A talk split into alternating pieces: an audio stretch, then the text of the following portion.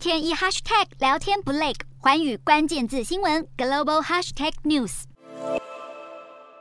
就是这一艘悬挂俄罗斯国旗的货船被乌克兰指控非法偷运四千五百吨粮食，结果现在卡在土耳其黑海港口卡拉苏外，不得其门而入。乌克兰指控俄罗斯在占领来的土地大肆掠夺粮食，再从黑海港口运到国际市场。而这艘二级货轮“兹贝克·霍利号”就是第一艘起航船只。对于基辅当局的扣留请求，土耳其起初已读没回，现在终于硬起来配合调查。自乌俄开战后，土耳其一直小心翼翼平衡两边关系，即使身为北约一员，总统埃尔段仍跟普丁交好，买遏制武器。在芬兰与瑞典开口想加入北约时，也没有马上答应。在地理位置上，土耳其因为控制着连接黑海和地中海的博斯普鲁斯海峡与达达尼尔海峡，对进出黑海船只有生杀大权。随着乌俄战火持续进行，就看埃尔段两面讨好的策略能维持多久。